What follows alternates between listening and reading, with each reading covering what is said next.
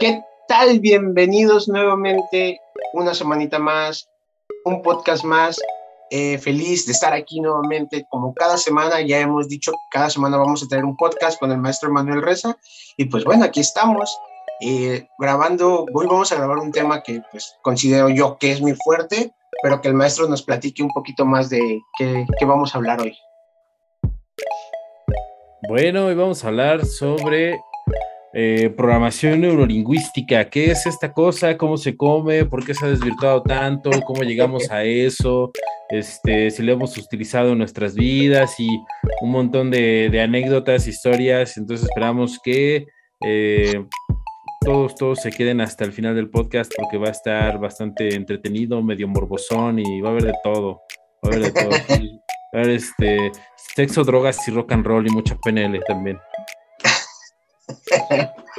Eh, sí, eh, como usted lo dice, ¿no? La PNL se ha distorsionado muchísimo a lo largo del tiempo, ya lo hablábamos en las, hace dos semanas, me parece, cuando grabamos el, primer podcast, eh, de cómo la PNL ha ido evolucionando, han ido entrando otras ramas, pero también cómo se ha ido distorsionando y cómo lo han ocupado para mal, ¿no? Cómo lo han ocupado para pues prácticamente como dicen hoy en día la chaviza, vender humo, ¿no?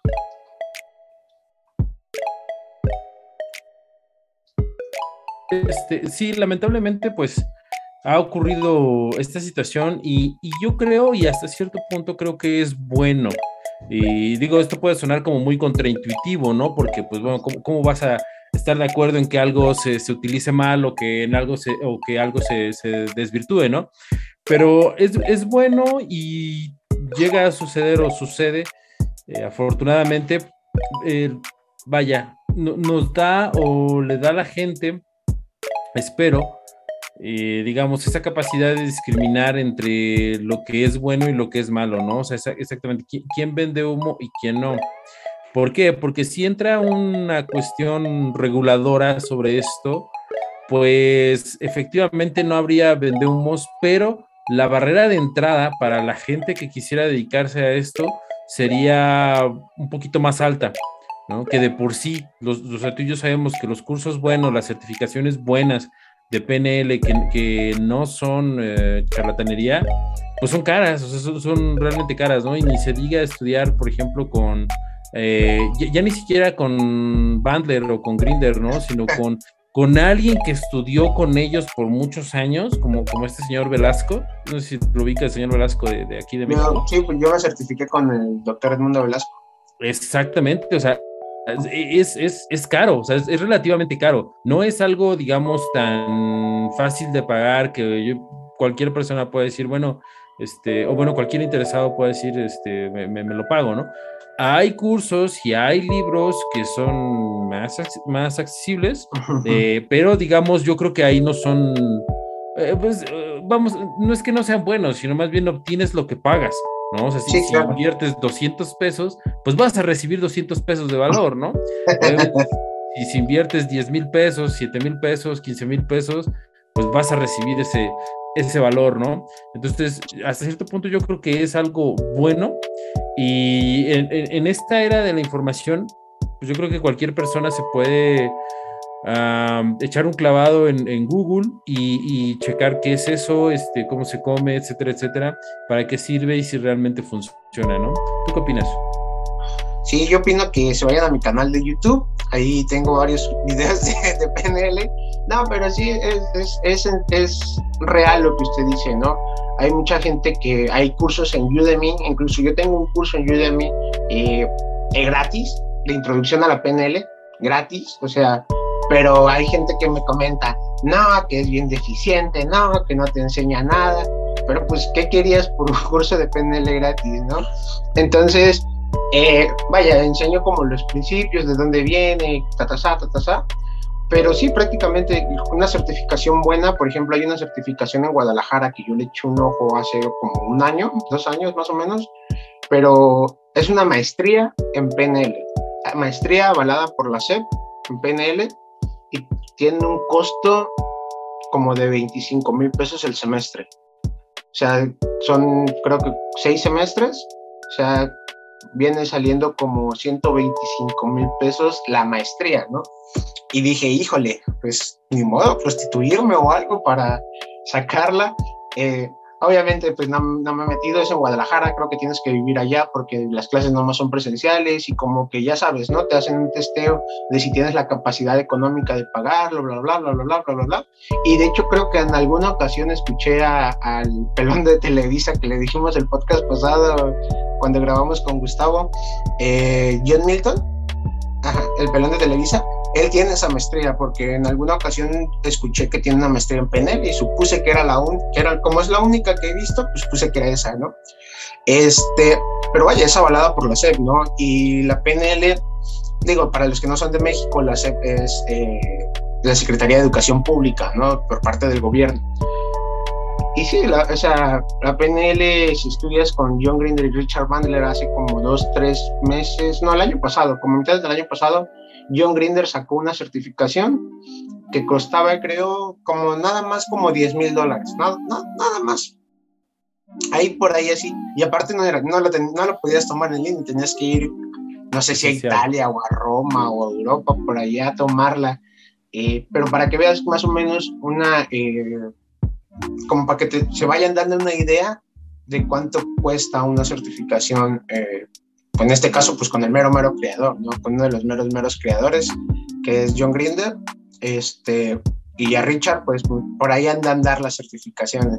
Entonces, yo creo que esto influye también en la personalidad que desarrollan las personas que estudian, porque yo he visto que salen como robotcitos así creados, los, los que estudian con, sobre todo con Richard Bandler, ¿no?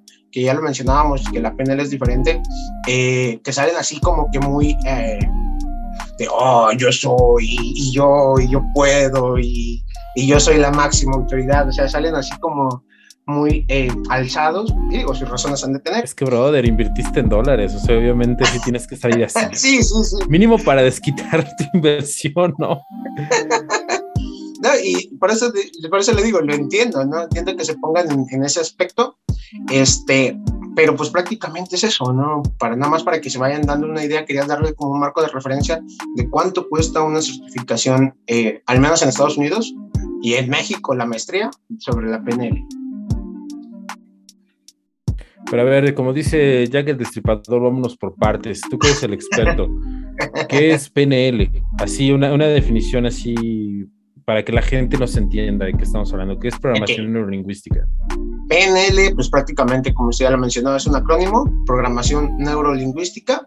Eh, muchas, hay muchas formas de definirlo, o sea, he leído varios libros y he leído varias, eh, varias fuentes, por ejemplo, de la escuela de, John Green, de Richard Bandler, perdón, lo mencionan como una metadisciplina.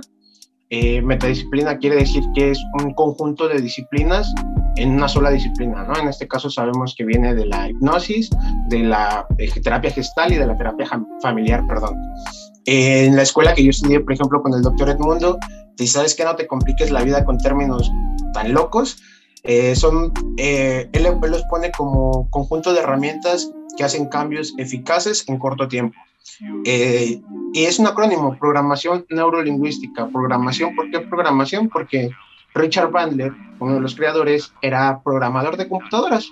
Entonces, a lo que mencionan en las historias que cuentan es que le pusieron ese nombre porque iban a presentar la, em, la tecnología con un, como con, no sé cómo llamarlo, no sé si usted me puede ayudar, como la asociación que em, avala las tecnologías o con las que les vas a registrar no sabría cómo decirlo, o sea, en Estados Unidos hay como asociaciones donde tú vas a registrar que tienes un invento nuevo y le vas a poner el nombre. ¿Como una patente? como una patente, como una patente, sí.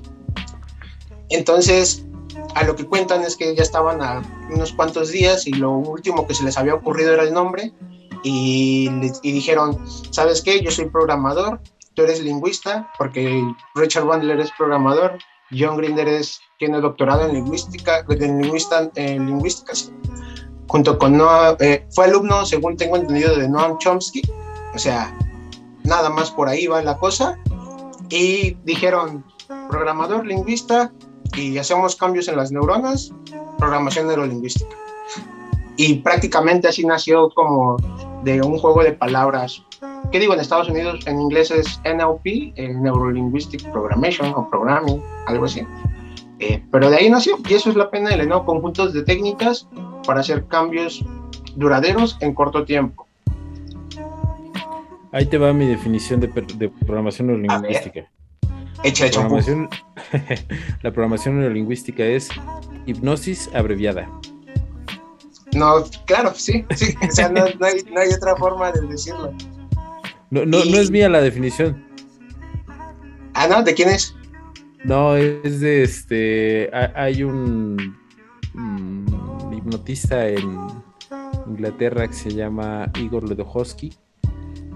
Y él, él, bueno, aparte de ser hipnotista, su fuerte es la hipnosis, pero últimamente se ha metido como en estos rollos de, programación neurolingüística y él es el que hace ese, eh, ¿cómo se llama? Esa definición. La, la programación neurolingüística es hipnosis abreviada, o sea, es es como hipnosis muy informal en el sentido de, la técnica, de, del protocolo, de todo eso. Entonces es muchísimo más informal. Y efectivamente, pues sí, bebe mucho de, la hipnosis este, ericksoniana.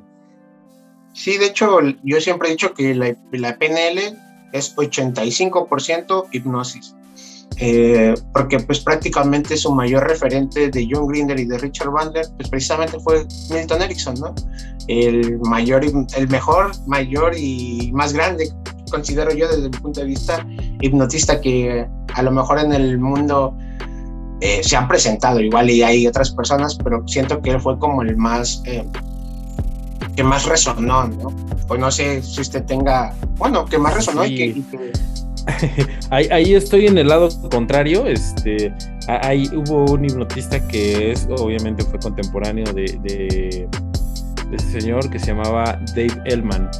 Y Dave Ellman, em, pues traía, traían ahí pique con, con este Erickson, o sea, porque ¿Ah, sí? sí, sí, sí. Pero historia no me la sé, a ver, cuéntame. Haz de cuenta que eh, Dave Ellman, pues su, su, su De hecho, hay una inducción que se llama así, la inducción Edelman en, hipnosis. Eh, sí, es, sí es más práctico y sí es como más eh, pragmático en la cuestión de, cómo mira la hipnosis, pero no es tan práctico, bueno, es diferente a, Milton Erickson, ¿no? Inclusive llegué a, tener en mi poder una, mm, ¿cómo se llama? un, unos MP3 que pasaron de vinilo, de, discos de vinilo, los pasaron a MP3 y se escucha todavía el, cómo va la aguja y todo ese ruidillo. Y, vaya, este lo grabaron en, un curso que daba a dentistas, porque él se dedicó mucho al mercado de los dentistas. Eh, por la misma, por lo mismo que era muy pragmático su, su, método, su metodología, su inducción. Y entonces un, un, alumno suyo empieza a hacer una inducción eh, tipo Milton, este, perdón, Milton Nixon. Eh, eh, Milton Nixon, ¿no? ¿O no? Tipo Erickson. Empieza, a hacer esa inducción, ese alumno, y lo regaña. O sea, Dave Bellman lo regaña y le dice: No, doctor, aquí no hacemos esas cosas. Este, vamos a hacer, vamos a ceñirnos a, a, lo que estamos practicando aquí. Entonces sí traían un pique así, este, pues más o menos eh, profundo, ¿no? En ese sentido. son dos escuelas este, diferentes, obviamente. La hipnosis eh, de, de, Elman, la escuela de Dave Elman, pues digamos, hasta cierto punto por su rigidez, pues se estancó en el sentido de, no evolucionar. Eh, que eso no le quita lo pragmático y lo, y lo bueno que, es, porque es muy buena. Eh, sin embargo, la metodología de Ericsson pues evoluciona y se mueve y, continúa creciendo, tanto que se le encontraron muchísimos usos y aplicaciones eh, que, la mm, vaya que la escuela de Elman no tiene. ¿Cuál es la aportación de Dave Elman para no dejarlo tener mal? Bueno, Dave Elman es uno de los pilares de la hipnosis rápida y obviamente un precursor de la hipnosis instantánea. Entonces, él es, teóricamente, él es uno de los, de los pilares, ¿no? Pero obviamente, pues eh, de lo que estamos hablando aquí, pues es de programación neurolingüística y ahí tiene mucha aplicación eh, Milton Erickson, ¿no? O sea, Erickson, si es Milton Erickson, no estoy... Sí, no, Milton Erickson se confunde con John Milton también a veces. Sí, me confundo con John Milton y así como, no, no vaya a poner al pelón de Televisa donde no le corresponde, donde no se lo ha ganado. Este, sí, pero, pero vaya, sí, esa es, esa es la, digamos, la breve historia que, que hay entre esos dos personajes. Pero, obviamente la, la, programación neurolingüística pues tiene un montón de, de, de aplicaciones, ¿no? O sea, en lo personal yo llegué a la programación neurolingüística para usarla sobre mí mismo. O sea, muchísimos años atrás, antes de considerarlo de terapia y muchísimo antes de, de estudiarla, digamos, a fondo, yo llegué a, la PNL por, por una cuestión de automejorar, eh, vaya, de sí, de, autoayuda, pues. O sea, yo, yo sí estaba, digamos, como si era el mercado de todos los vendehumos. Yo, yo sí era el target. No, sí, sí, sí, lo puedo decir sin lugar a dudas, ¿no? Tendría como unos eh, entre 20, 23 años, ¿no? Y pues como todos, pues bueno, no, no sé como todos, pero al menos yo sí sentía como esas, ¿cómo decirlo? Pues mi, personalidad era muy introvertida, me costaba mucho, eh, eh, digamos, socializar con las personas y me costaba mucho eh, formar a lo mejor relaciones de, de, cualquier tipo, o sea, comerciales, personales, etcétera. Y, eso fue, o sea, eh, me di cuenta que pues no, no, no estaba bien, o sea, que eso no, lo quería cambiar, no es que no estuviera bien, sino simplemente no quería ser así.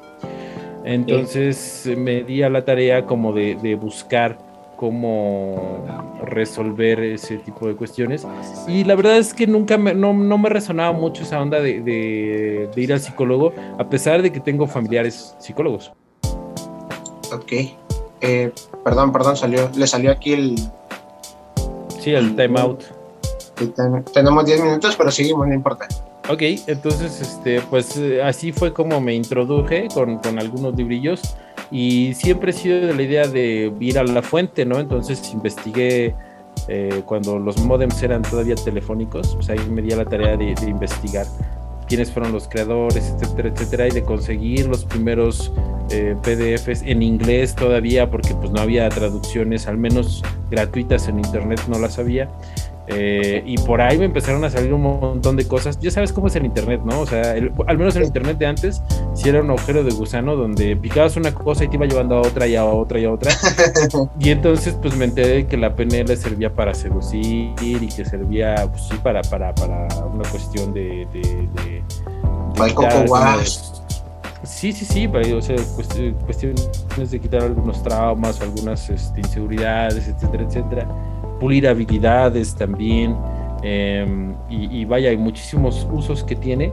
Y entonces me di a la tarea de poco a poco, pues ir, ir aprendiendo. Además, en ese tiempo no, eh, ¿cómo decirlo?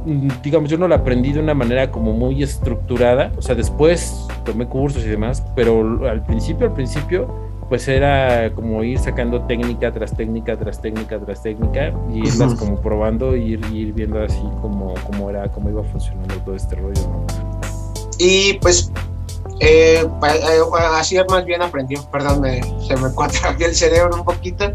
Así aprendió usted eh, con libros, más o menos en qué año fue eso, maestro. Pues te estoy hablando que fue más o menos hace como 14 años más o menos, o 15, pues ahorita tengo, tengo 36, entonces eh, más o menos, sí, más o menos como unos 14 años para ponerle por ahí así. Sí, sí, sí, ok, bien, qué loco. Pues yo empecé la PNL hace, empecé con la magia, la magia me llevó a la hipnosis, pero la mía fue al revés y después de la hipnosis conocí un doctor de Colombia, el doctor eh, se llama Rafael, Rafael creo que sí, no, recuerdo su nombre, pero ahí tengo su contacto, ya tiene mucho tiempo que no hablo con él, este, y él se dedicaba a quitarle eh, la ansiedad de fumar a las personas. Entonces yo cuando lo vi, eh, creo que lo conocí por Instagram o algún rollo así, este, y él me dijo, él estaba como muy en contra de, en este caso, del doctor Edmundo, ¿no? este, me dice, no, no pagues tanto dinero, yo te enseño. Entonces, pues yo me dedicaba a tocar guitarra en los camiones, hacer magia en los camiones, y este, y me dice, te cobro, creo que eran 20 dólares, 20 dólares o algo así por un mes, cuatro clases, una cosa así, ¿no? Y le dije, bueno, entonces, pues ahí ve a, Gerardo cantando, chingándose la garganta y toda la banda. Y este, conseguí el dinero, se lo pagué y me enseñó un poquito. La verdad es que no me enseñó casi nada. O sea, para ser sincero, me enseñó casi nada. Yo ya había eh, tomado, me parece, el curso con ustedes. O sea, yo ya, yo ya estaba hipnotizando. O sea, yo ya, ya sabía hipnotizar, pero no, no había entrado como al mundo de la PNL. Después, eh, Em, empecé a leer un poquito, sabía que era, por ejemplo, el señor me enseñó el back, los canales de comunicación, eh, cómo utilizarlos, XXX. Eh, después sufro eh, una, ahora sí que una ruptura amorosa, donde caí así en depresión, así machín, ¿no? Entonces, de hecho, creo que en algún momento le comenté a usted. Y el, de ahí dije, bueno, necesito salir de este pedo, ¿no? ¿Cómo le hago? Entonces me conseguí, conseguí los cursos del doctor, del doctor Edmundo, obviamente ahí medio piratillas. y los vi y dije, wow, yo, yo quiero hacer este pedo. Los probé, me funcionó y dije, no, me tengo que certificar. Y pagué mi certificación. Entonces, eh, bueno, pagué mi certificación, empecé a trabajar, ya salí del... Una, estaba estudiando, estaba trabajando en una empresa y dije, no, sabes qué, me tengo que, me tengo que certificar. Si tengo el dinero ahorita, lo hago. Entonces eh, me certifiqué y, ahí así fue, o sea, prácticamente inició con un pedo de, querer salir como de una depresión, ¿no? Entonces él te daba las técnicas de otorgando un perdón, línea de la vida, son técnicas como muy eh, de la escuela de John, de, de John Grinder, sí. Claro. El, el templo, el cerrar los ojos y visualizar, y XXX.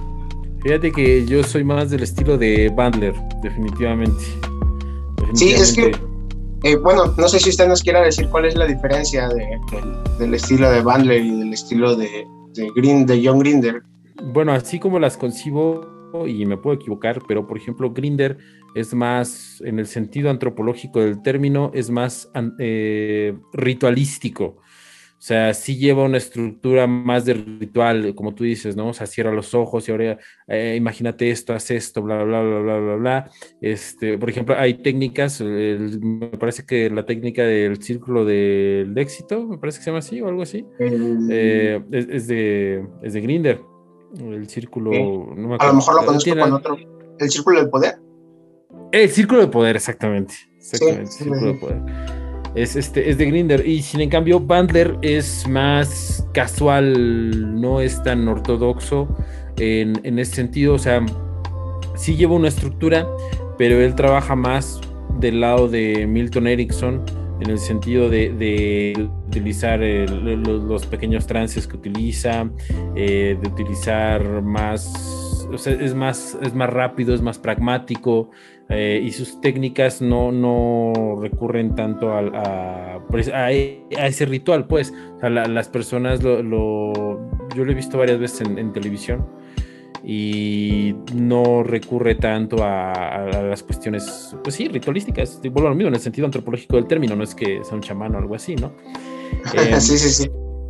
Pero sí, sí, Grinder es más del otro estilo, ¿no? O sea, de, preparar, digamos, un espacio, una, un, tiempo y de ir, guiando, o vaya, sus procesos son, bueno, vas a hacer esto, esto, esto, esto. Y sin cambio, Bandler te va platicando y en lo que te va platicando le va respondiendo y en lo que le va respondiendo te dice que bueno, cierres los ojos y bla, bla, bla, bla. Y bueno, ahí empieza a ser toda la, la cuestión que, y a mí me, gusta más ese estilo porque siento que es más, es más como mi personalidad. O sea, yo tengo una personalidad más, más pragmática, más de, a ver, dime cómo es la cosa para hacerlo, ¿no? O sea, no, no, no, no, no tengo tanta paciencia, pues. Entonces, por eso me, me, agrada más. No sé tú cómo, cómo veas esa, o, o cuáles sean las, las diferencias, ¿cómo ves? Pues sí, prácticamente la diferencia es eso. La diferencia entre la PNL de Richard Bandler y la PNL de John Grinder es el tema de que Richard Bandler en este caso ocupa más hipnosis. O sea, todo, todo las técnicas que él ocupa siempre induce a la persona en un trance hipnótico profundo, porque John Grinder también lo ocupa, pero John Grinder eh, dice, solo se necesita el trance hipnótico mínimo necesario.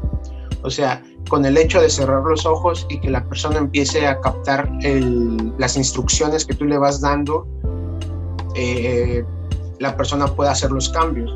O sea, con el hecho de simplemente cerrar los ojos y estar consciente de que tiene cerrados los ojos y no estar en un trance profundo, la persona puede empezar a hacer los cambios. Obviamente que si combinas las dos, son, son dos estilos muy diferentes y a lo mejor una persona puede irse mucho por una y la otra persona puede ir mucho por otra. En mi caso, yo como tengo mucho, eh, bueno, como tengo escuela de hipnosis eh, y tengo escuela de PNL, a mí lo que me gusta hacer es relajarlos, en este caso al paciente, ¿no? a, la, a la persona que vaya a estar, los relajo un poco, o sea, los meto en un trance no tan mínimo, pero tampoco tan profundo, o sea, respiraciones, trance, ya cuando veo que la persona ya está en trance empiezo a dar instrucciones, porque también en, hipnosis se enseña y en, varias partes las frecuencias cerebrales, ¿no?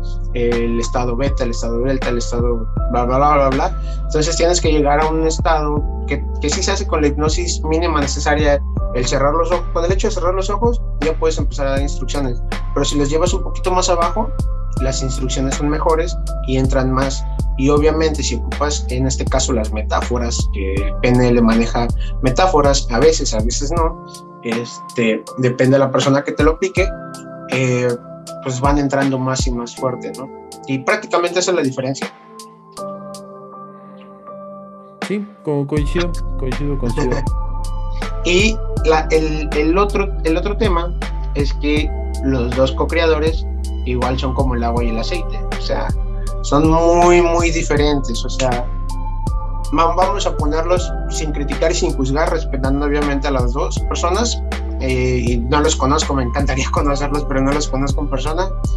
John Grinder, eh, con un doctorado en, lingüística, eh, letrado, vaya, John Grinder era maestro de Richard Bandler en la universidad. Este, Noam Chomsky, este señor de Gregory Bateson, o sea, todos estos, todas estas personas, Gregory Bateson, Noam Chomsky, eh, Fritz Perls, Virginia Satir, fueron como los abuelitos de la PNL, porque a lo, que, a lo que cuentan las historias es que John Grinder y Richard Bandler iban con estas personas cuando estaban haciendo su investigación de la PNL y eran como sus, como sus tutores de tesis. En, creo que era más eh, Gregory Bateson, eran como los tutores de la tesis de la PNL y Gregory Bateson, para las personas que no lo conocen, bueno, pues ahí échense una, una googleada porque pues nace el tema hoy, eh, pero fue un científico muy reconocido, bla, bla, bla, bla. Y bueno, John Grinder pues tiene ese, ese porte, ¿no? Un porte más académico, un porte eh, más, eh, podríamos decir, terapéutico, por así decirlo, o sea, más empático con las personas, se podría decir, o sea, tú lo ves y pues es un señor eh, todo, toda la estructura y todo el estereotipo de un terapeuta, ¿no? Prácticamente así lo ves. Y Richard Bandler, no. Richard Bandler lo vemos y él vive una vida más rockstar, más pelo largo, drogas, rock and roll, alcohol, XXX, eh, pues ya cada quien su vida. Richard Bandler estuvo entrometido en una, eh, en una disputa de que hubo una muerte de una persona por ahí, lo metieron a la cárcel un rato y salió y vaya, te vas dando cuenta como de dónde van, hacia dónde va cada persona, ¿no? Y también a Richard Bandler lo contratan para hacer hipnosis a empresarios, o sea, eh, para arreglar acuerdos este, económicos, por ejemplo, si una persona le debe, vamos a ponerle 10 pesos a otra persona, contratan a Richard Bandler le dice a Richard Bandler, ¿cuánto quieres, cuánto quieres cobrar? ¿Cuánto quieres pagar? De los 10 pesos, ¿cuánto quieres pagar? No, pues uno o dos. Ok, mira, a mí dame uno o dame dos millones de pesos, dos pesos y hago que paguen los dos pesos. Entonces se mete con las personas, hace sus técnicas, hace que las personas firmen y vaya, el, empresario ya se ahorró seis pesos. Un ejemplo así más o menos eh, pero a eso se dedica muchas veces en ocasiones Richard Bandler. Sí, bueno, eh, hay muchas, muchas anécdotas de, de que, que bueno, ah, yo de hecho tengo por ahí algunas, algunos, este, pues ya archivos de, que fueron pasados de VHS a, digital sobre Richard Bandler y sí, la manera en la que enseña no es tampoco muy ortodoxa, ¿no? Y inclusive uno puede llegar a pensar, bueno, neta, pagué tanto por esto, porque si no, no, no es tan estructurado en ese sentido, pero, pero, pero, pero, pero, definitivamente no es un desperdicio. Em, sí, sí, es, es, es, bueno, él es muy bueno en lo que hace. Las personas que nos estén escuchando pueden eh, buscar en YouTube. Hay un video que a mí me impactó mucho cuando lo vi, que es cuando eh, hace borra una fobia de una persona, de un, conductor, es un conductor de televisión que está en un programa como, vaya, el equivalente aquí sería los de Sabadazo y toda esa onda. Eh, vaya, pero versión Estados Unidos. Y llevan a Richard Bandler, entonces el, conductor tiene, el conductor del programa tiene una fobia a las, las serpientes. Y en lo que entra, o sea, en el lapso que dura su, su participación, que pues, es de minutos porque es televisión, y un corte comercial hace que el, conductor este, se tome una foto con una, con una boa. Con una serpiente, sí, sí, sí, la he visto, creo. Si no me parece, es, si no mal recuerdo, es un eh, conductor de color, ¿no? Una persona de color. Sí, sí, sí. Dilo como es, aquí en México no es pecado, es negro. no, pero en ah, Facebook sí. Ay, perdón. Sí, ya, voy a hacer que te bloquee la otra. Bueno, ¿me puedes poner un beep? Sí, le voy a perdón, poner perdón. un beep Sí, sí, perdón, Facebook. Mark Zuckerberg. Definitivamente no. Está haciendo Facebook. Perdóname, o sea, por más que lo intento. Estoy regresando apenas.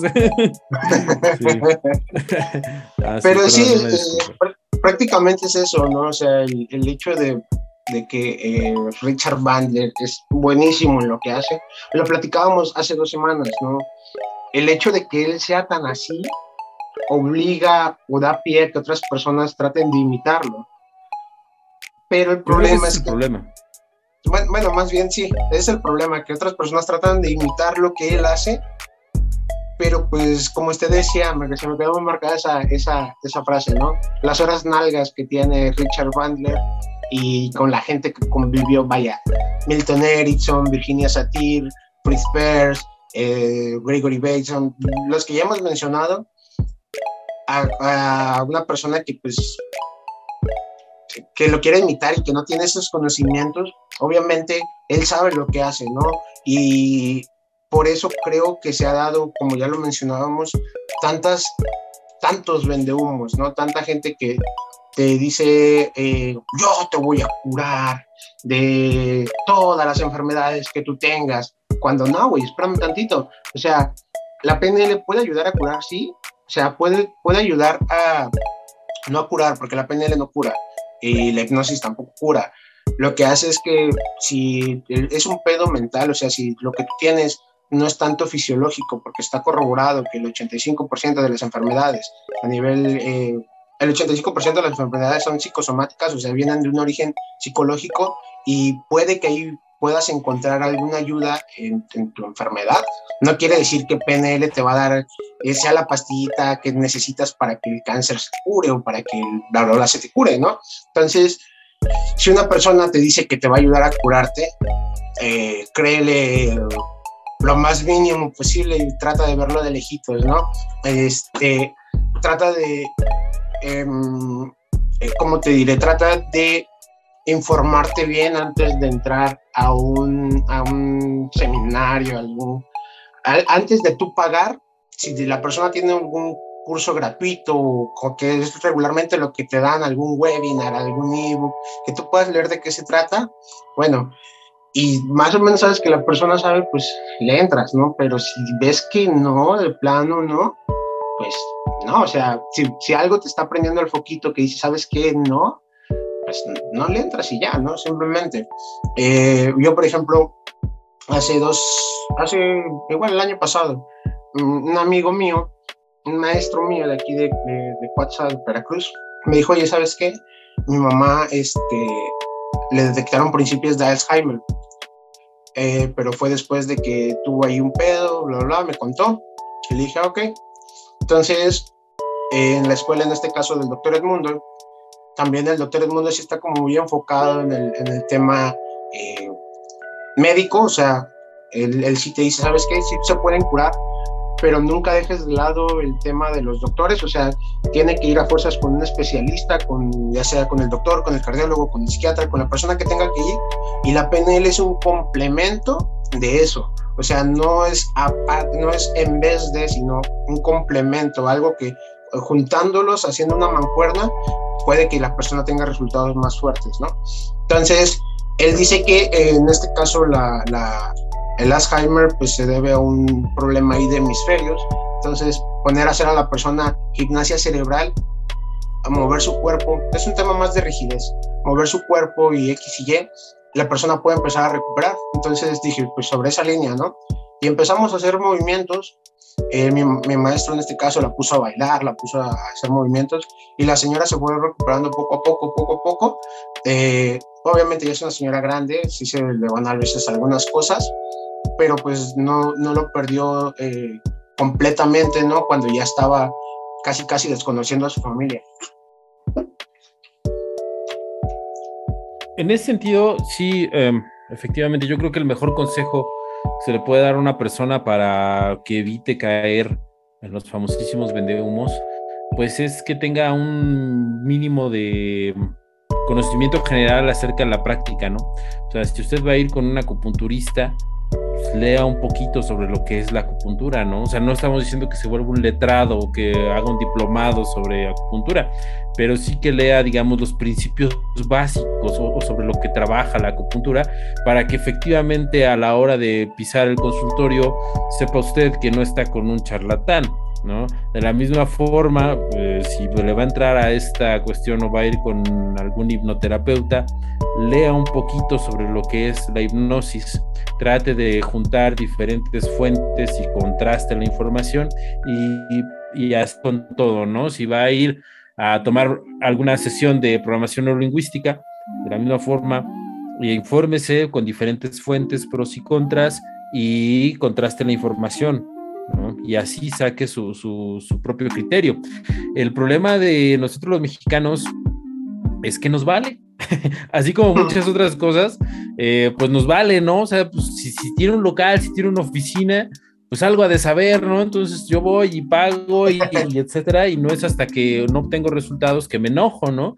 Cuando en primer lugar, o sea, la, primera obligación de de nosotros como personas, como individuos, como pacientes, como lo que sea, pues es tener un mínimo, un mínimo de, cultura general acerca de eso a donde vamos, ¿no?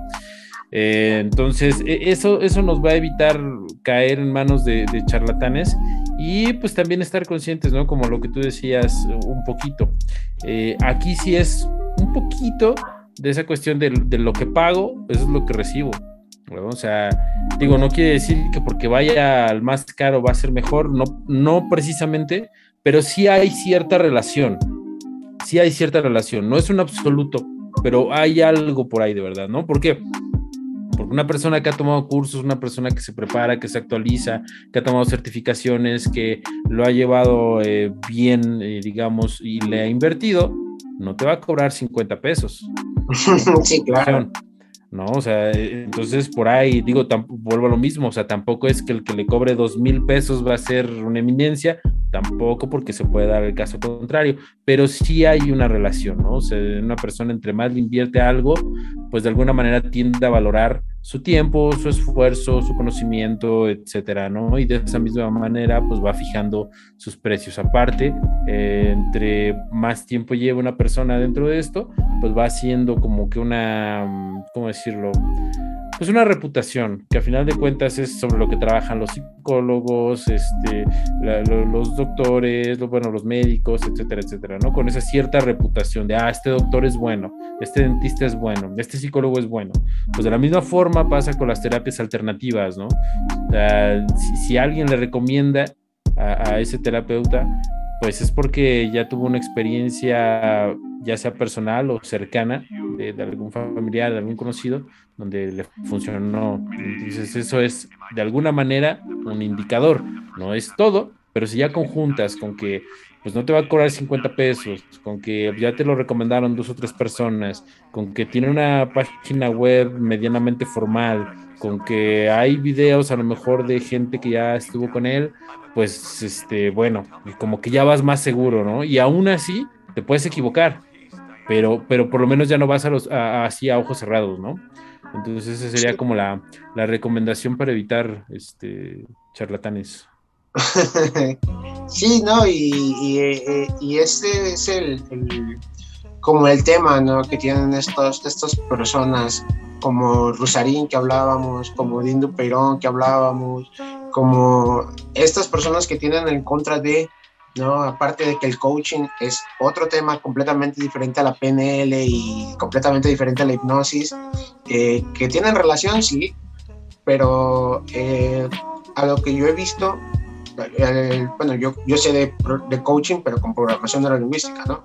A lo que yo he visto es que el coaching de los que ellos más hablan, o a lo mejor a los que ellos se refieren, es más como a los coachings o a los coaches de vida, ¿no? A los coach eh, no sé, yo he visto muchas, muchas publicaciones en Facebook de certifícate como coach de vida por 50 dólares o certifícate por 75 dólares en un año entonces, pues tú te quedas así como de, híjole, no, no sé, nunca he entrado a un curso y no quiero juzgarlos, no sé qué les enseñan ahí, no sé si realmente les enseñan a dar consejos, porque al menos en coaching con PNL no les damos consejos a las personas.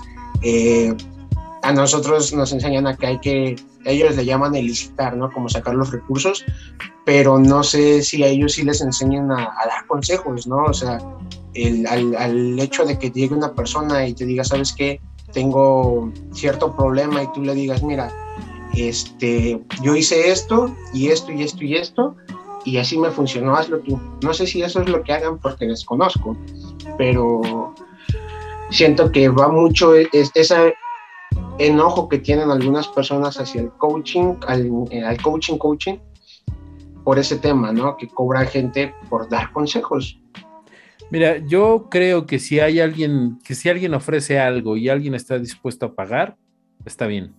Entonces, si hay una persona que te va a dar un consejo, pero te lo vende así, o sea, no, no te lo vende como coach, ¿no? Te, te va a no disfrazado. No, no, no, te va a dar un consejo y cuesta 20 pesos. Y si hay alguien que me lo compre, está bien, ¿no? Hay una oferta y una demanda. Hasta ahí. ¿Qué es lo que hace, es lo que hace este, este señor, eh, el coach de Chicharito, ¿cómo se llama?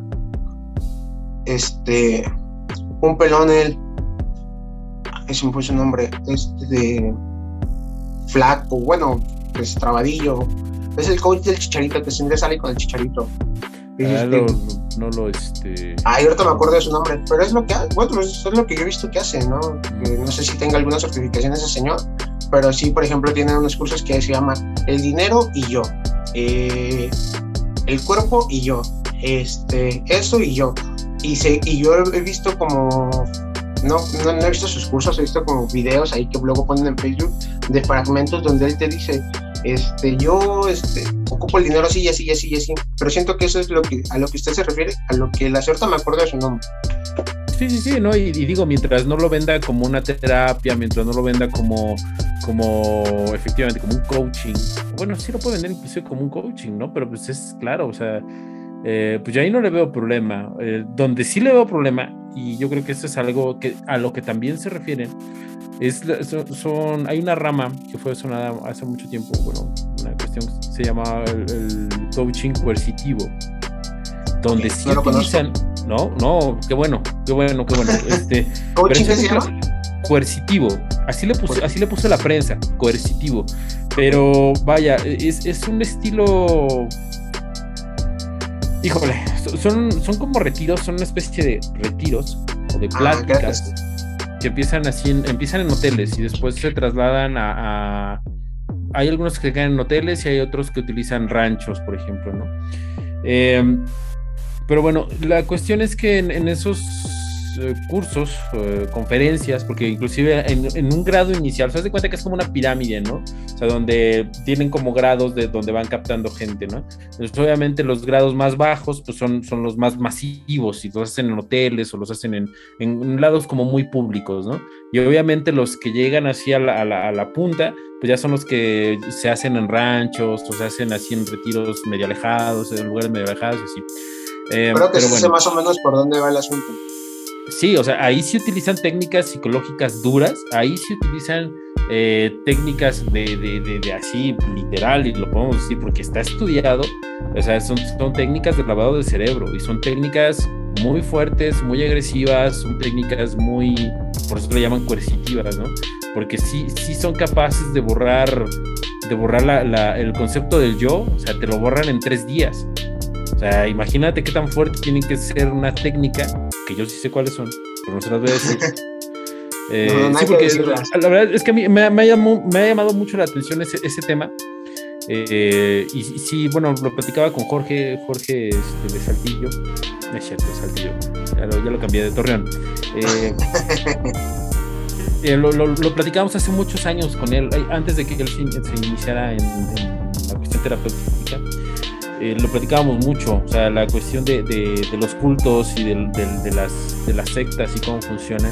Y bueno, una parte donde se puede observar las técnicas que utilizan las sectas y, todo este tipo de cultos, pues algunas, no todas, algunas están ahí en, el coaching coercitivo. Ah, lo, que te comentaba, ¿no? Son técnicas tan fuertes que en tres días borran, borran el concepto del yo. O sea, todo lo que tú conoces como yo lo que tú eres eh, y tu autoconcepto, te lo pueden borrar en tres días y lo pueden sustituir por otra cosa, ¿no? Y digamos, si, si eso fuera para bien, pues estaría genial. Pero el, problema es que termina siendo un vendedor de cursos y vas captando a, más gente y, y, utilizan cualquier cosa, ¿no? Se utilizan, no, es que son herramientas de programación lingüística, no, es que es este es que es psicomagia, es que es eh, X, hipnosis cuántica, no sé qué. Sí, sí, sí. Y ese es, este, ese es el, problema. El problema es cuando se utilizan estas técnicas no para, no para dejar en una mejor posición a la persona que, eh, conoces, ¿no? Sino eh, para hacerla trabajar, digamos, en desventaja para ti. Eso es donde está mal. Y yo creo que a eso es a lo que se refiere más que nada este Rosalín, ¿no? Porque obviamente eh, cuando llega ese movimiento de, se empezó a dar en Argentina y en Chile y, fue subiendo hacia, hacia acá, hacia México. Cuando se dio, eh, obviamente no, pues no empezó en la base de la pirámide socioeconómica, ah, empezó en los estratos pudientes, en los estratos, pues, digamos, donde Rusarín se codea, aunque lo revela pues, es pudiente, pertenece a ese 20%. Y entonces fue una problemática que se vivió mucho en, ese estrato socioeconómico. Y, por eso llamó la atención. O sea, créeme que eh, hay un montón de sectas que se dan en la base de la pirámide socioeconómica y no llaman la atención de la prensa. ¿Por qué? Pues porque es la base de la pirámide socioeconómica. Pero llama la atención el coaching, el coaching coercitivo pues porque ataca principalmente al 20% más pudiente del país, ¿no?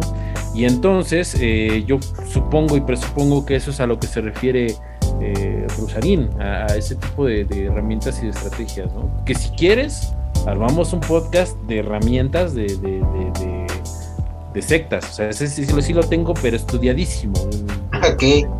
Sí, yo, yo, yo en algún momento sí leí bueno, he escuchado de, esos tipos de retiros que les llaman, ¿no? Donde te vas y te venden y te lavan un coco wash ahí, que hay técnicas para hacerlo, conozco algunas también, este, pero aquí también, bueno, te lavan el coco y al final es como una pirámide, ¿no? Tú metes más y si metes a más tienes dinero y si metes a más tienes más dinero, una estafa piramidal como les llaman. Y yo creo que ese sí es el, em, un, ¿cómo les diremos?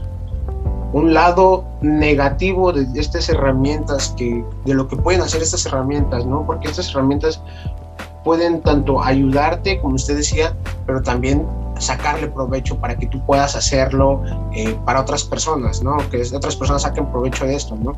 Que hay libros eh, de, psicología oculta, psicología negra, técnicas de persuasión negras y toda esta onda, ¿no? Y hay libros y libros y libros. E incluso hay un libro que en alguna ocasión empecé a leer, que no me acuerdo cómo se llama, que era de esto, ¿no? De, de, de persuasión oscura, ¿no? De cómo tener a la gente aquí y, y los empiezas a leer y sin sonar conspiranoico o a lo mejor vaya a sonar conspiranoico, pero es herramientas que ocupan, si las conoces, las ocupan en muchos lados, sobre todo acá, ¿no? Sobre todo en, a nivel eh, gubernamental, a nivel eh, medios de comunicación, a nivel de, o sea, disfrazadas, por así decirlo, obviamente no como tal, pero para transmitir información, ¿no? Y, y, obviamente los medios de comunicación son como el fuerte donde la gente o donde estas personas pueden eh, meter mano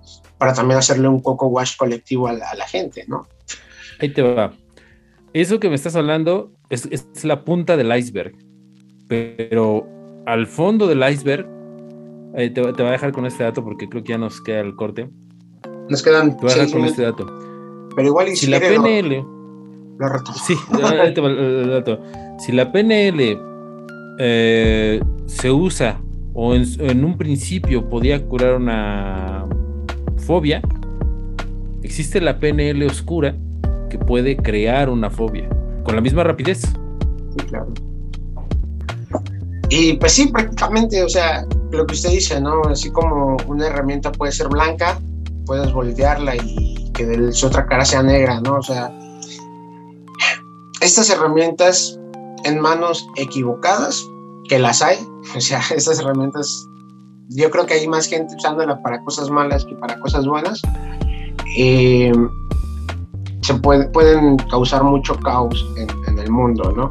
Eh, vaya, ahí están los temas de las sectas, de las sectas que han eh, causado eh, mucho revuelo en la historia. Hay una, una secta, no me acuerdo, no me acuerdo cómo se llama, seguramente usted la conoce, de un señor que, que contrataba pura gente con conocimiento, puro científico, puro, puro, eh, puro, pura persona con mucho conocimiento.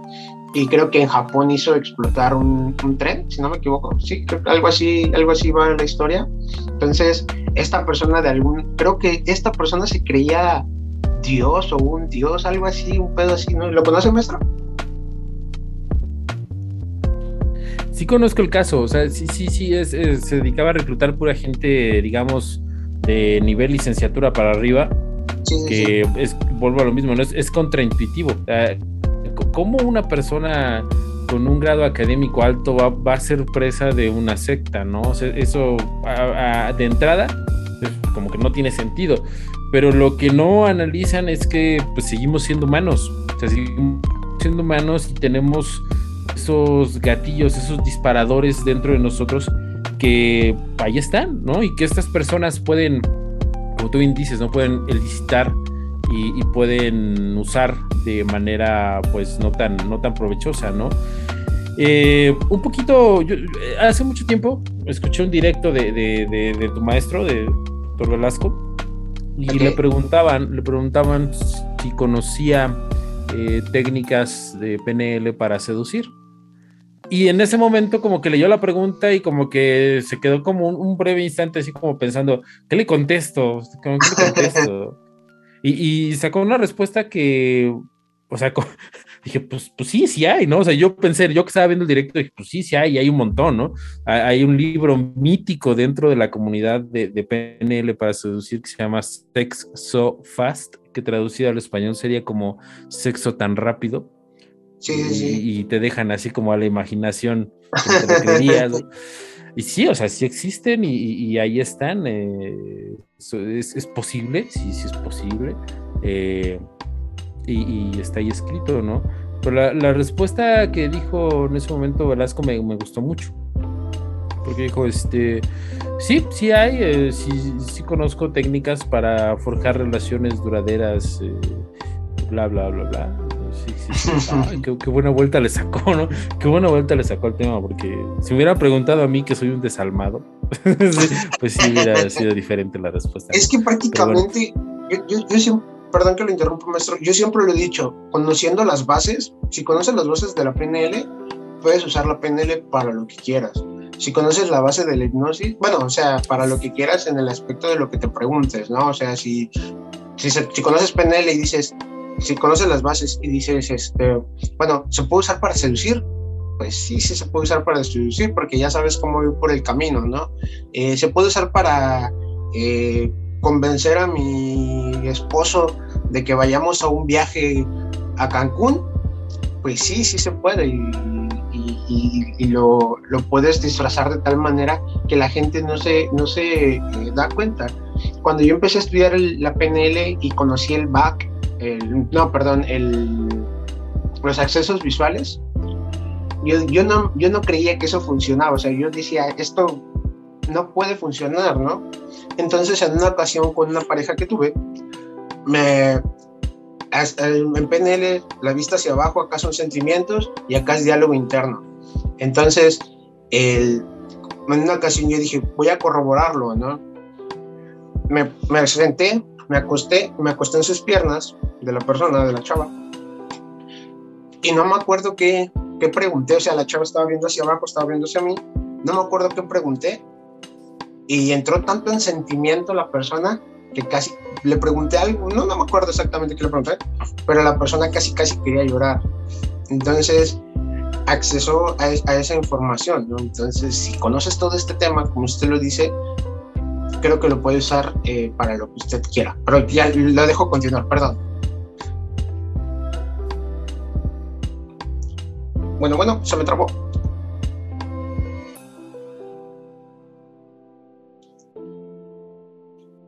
Bueno, bueno. Este, de pronto se me aparece que internet está abajo. Ahora ya está amarillo, este, pero estaba en rojo. Entonces se ve tu bueno, bueno. A ver.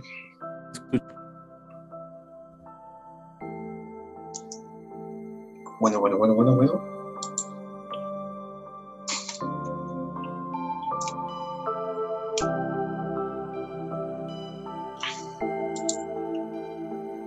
Lo veo trabado.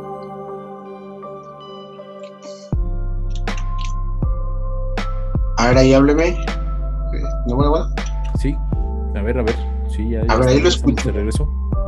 ¿Qué crees que tú te me estás trabando? me sale tu, tu, tus rayitas de internet me salen en rojo y de pronto te me empiezas como a trabar el video. Se me traba como el video. Ah, de hecho, a mí también sus rayitas me salen en rojo. Es. Híjole, qué raro. Sí, no había fallado. Siempre estamos en el mismo lugar y hasta apenas ahorita está fallando. Sí, sí, siempre estoy aquí. A ver, ¿ahí me escucha bien? Sí. Le damos y si vemos que se traba, si quiere cerramos y volvemos a iniciar otra. ¿va? Ok. Va. 3, 2, 1. Eh, le decía que continuábamos con usted. No sé, no sé hasta dónde nos quedamos o hasta dónde se quedó. No, tú estás platicando la anécdota de, del back. Ah, de los accesos visuales. Y te decía que la, la, chica se sentó, yo me acosté en sus piernas de la chica, hice que volteara hacia abajo, o sea, yo consciente de lo que estaba haciendo, dije, voy a, hacer, voy a obligarla a que vea hacia abajo, le pregunté algo y la chica se puso a llorar, ¿no? O sea, tan, tan fácil fue simplemente nada más hacer que la persona agachara la mirada, preguntarle algo, digo, no con la intención de, lastimarla ni nada, no me acuerdo qué le pregunté, y la, persona se puso a llorar, entonces dije, híjole, pues esto, esto, pues para que una persona llore por algo tan insignificante, por así decirlo, porque no, no, no era algo tan grave o, no era algo que fuera muy hiriente, o que, que fuera hiriente más bien, porque no era algo hiriente, sino a lo mejor accesó a algún recuerdo o algo y la hizo casi, casi prácticamente llorar, ¿no? Y ya de ahí después, pues con las, con las, con las consultorías y con las terapias, pues sí te vas dando cuenta que cuando una persona llega deprimida, pues llega así o llega así, ¿no? O, en este, en este caso de los accesos visuales, pero usted nos continúa diciendo lo, lo que, lo que, en lo que estábamos.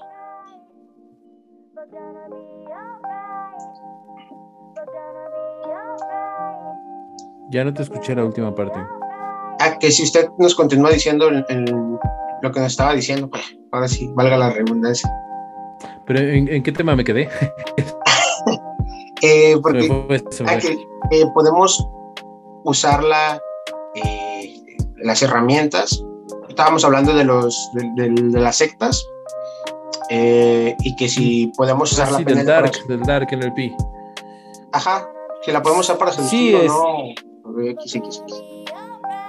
Sí, eh, como te decía, ¿no? Este, hay, a alguien, a alguien se le ocurrió pensar que si la PNL sirve para quitar una fobia, para eliminar una fobia, pues también podría servir para crearla, ¿no?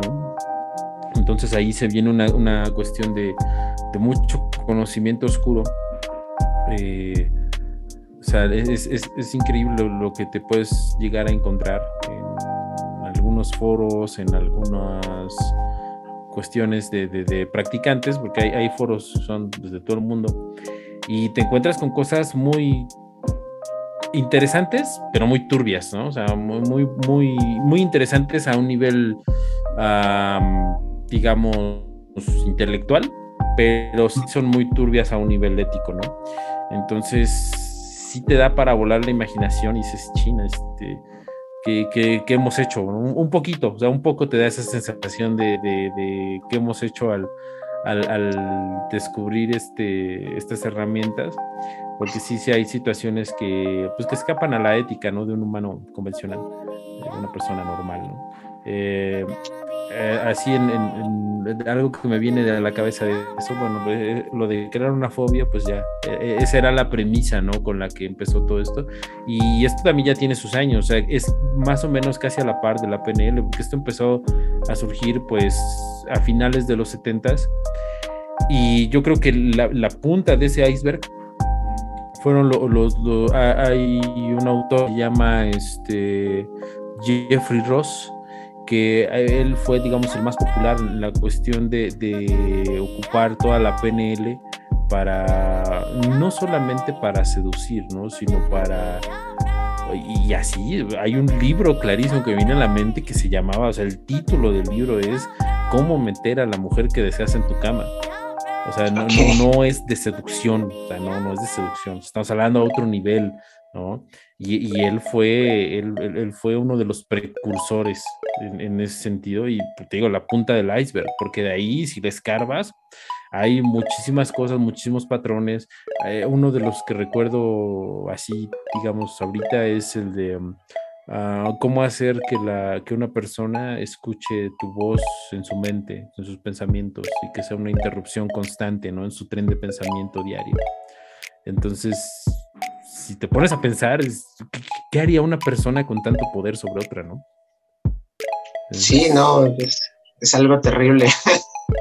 Sí, sí, sí, sí. Y así como ese hay infinidad de, Hay un libro muy bueno que se llama eh, ciento, ciento y tantos patrones, son, más de 100 patrones de programación lingüística. Este, así se llama nada más, 100 eh, patrones de programación lingüística y está escrito por una persona que no conozco mucho su carrera y que realmente no es tan, tan conocido. Y tiene un nombre muy impronunciable, Slovok no sé qué. Su, apellido sí es como entre ruso, armenio y así, una cosa impronunciable. Bien loco. Eh, y, está muy bueno. Entonces, o sea, está, es, yo creo que ese libro para los eh, practicantes que estén escuchando eh, no hay traducción al español, no existe y pues está bien que así sea, está, muy bien, este, porque es de alguna manera un candado, pero si lo leen, eh, pues les va a abrir como mucho el panorama en cuanto, eh, o sea, lo que pueden llegar a hacer con, con, PNL, ¿no? Y para bien y para mal, para bien y para mal. Ese libro es tremenda, es una Biblia, es una Biblia ese libro. pero por favor, todos los que nos estén escuchando, por favor, ocúpenla para bien, por favor. No, y yo, yo me atrevería a decir, ¿no? Si lo ocupan para mal, eh, la van a pagar. O sea, la van a pagar, no precisamente en lo que hicieron. Si lo ocupan para mal, no, no, no, no, yo zafo. No, yo, yo así estoy bien. Pero no, si lo van a utilizar para mal, eventualmente la vida se los va a cobrar y no precisamente en la manera en la que lo hicieron, ¿no? O sea, la en la que ellos quedan. Sí, al final de cuentas, yo sí creo que lo que hablábamos en el podcast de Jacobo, eh, que existe, eh, las civilizaciones antiguas por algo lo decían y siempre lo he dicho, ¿no? En este caso, el tema eh, del karma, o sea, si, toda acción tiene una reacción, si lo quieres ver de alguna manera científica, por así ponerlo. O sea, si tus acciones son malas, ocupas herramientas mal, para mal, pues al final de cuentas es estar en, en, ese mundo malo, entre comillas, o, real, pues te van a traer cosas malas, ¿no? Tanto para ti, tanto para las personas que te rodean, tanto para todo, para toda tu vida. Entonces, eh, yo creo que también por eso eh, volvemos a Rosarín, igual por eso, precisamente, exactamente y específicamente por eso, le tienen tanta rabia y se entiende, o sea, se entiende que, que sea, que, que hay un movimiento en contra, pero pues al final de cuentas eh, ya depende de la ética, depende del, sí, de la ética de, cada persona que usa estas herramientas. ¿no? Sí, pues la recomendación es, este, pues estudien, estudien mucho, eh, acérquense lo más posible a, a, las fuentes o a buenos traductores.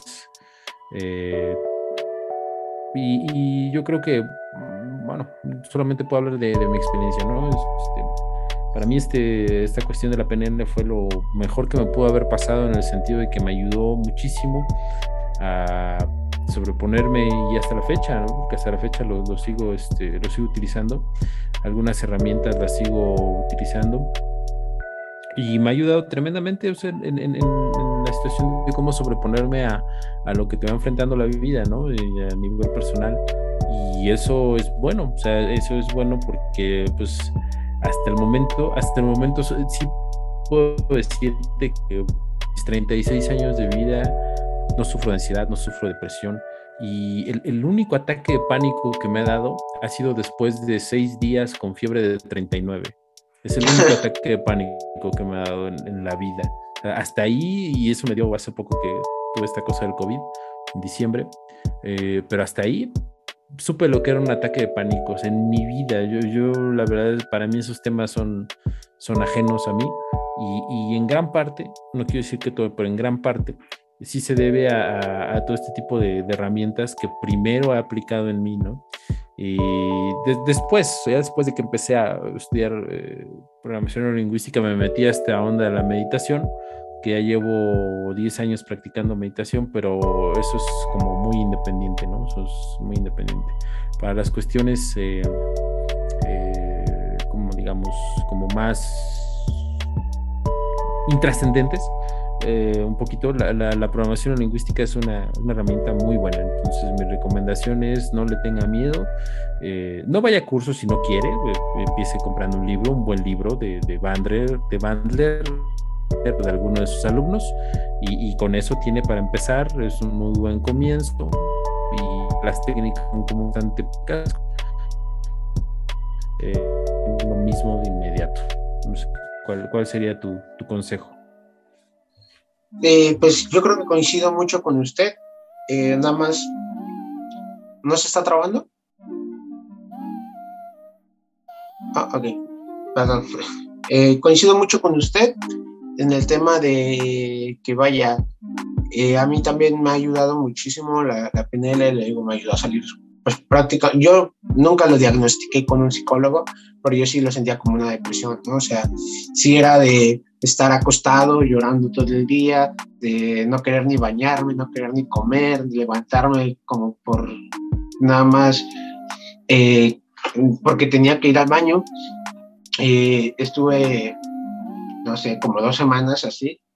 Eh, era un pedo fuerte, fuerte. Pero llega, el momento, vaya, las etapas del duelo, si en alguna ocasión las, estudia, las, han estudiado, llega el momento en el que tú, eh, pues, por así decirlo, renaces como un fénix, ¿no? Entonces, ahí es donde tú tienes que empezar a buscar ayuda, o al menos donde yo empecé a buscar ayuda y pues encontré esta herramienta tan maravillosa y que a pesar de que es una herramienta junto con la hipnosis, y esto sí me gustaría dejarlo claro, que a pesar de que es una herramienta que hace cambios duraderos en corto tiempo, no quiere decir que si ya lo trabajaste, ya lo dejes, ya lo olvides, ¿no? Si se, si se resolvió, pues qué chido, ¿no?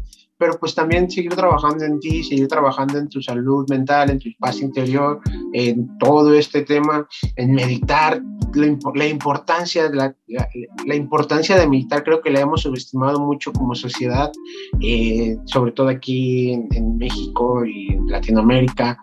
el, tema de, de, ver que alguien está meditando lo tomas como de a loco, ¿no? Este, y sí, prácticamente, si quieres entrar al mundo de la PNL, eh, empieza primero leyendo qué es, viendo videos. Conozco ahí una persona que se llama Gerardo Urias, que tiene un canal ahí de YouTube. Ahí podrías entrar a verlos.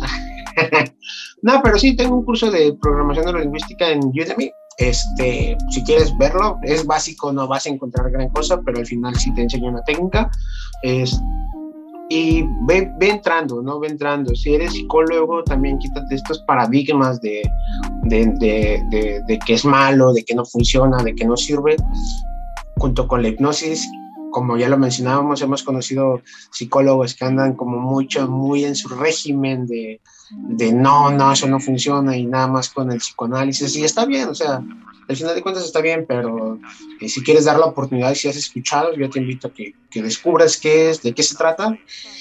Y pues nada, eso, o sea, probar. Y si al final de cuentas no es para ti, pues ya al menos ya lo probaste, ¿no? Ya no te pueden contar si, si funciona o no funciona.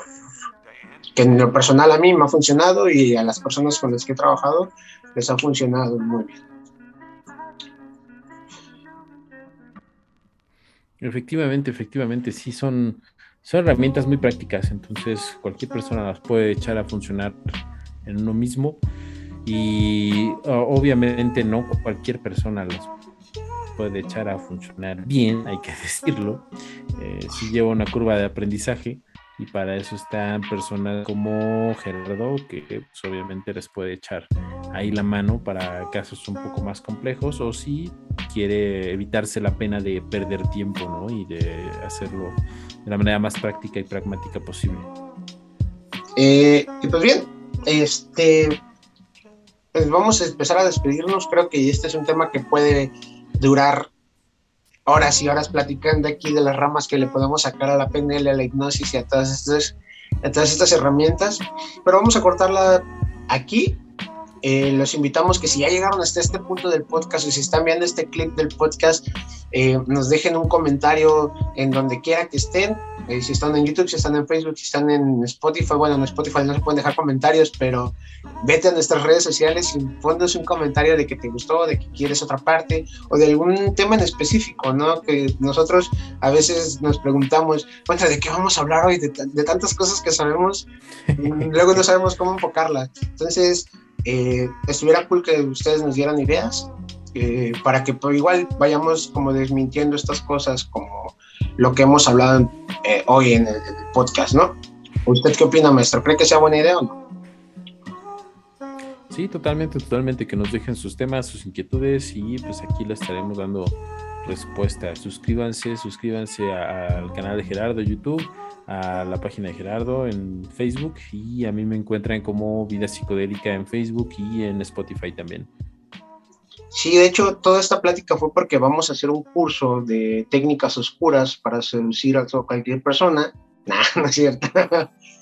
Este, sí, suscríbanse, suscríbanse al canal del maestro Manuel Reza. Eh, y, de sus redes sociales también tiene, está en TikTok, está, estamos metiéndole a las redes sociales con todo, ¿eh? A toda, él está en TikTok como Vida Psicodélica, si no me equivoco, maestro.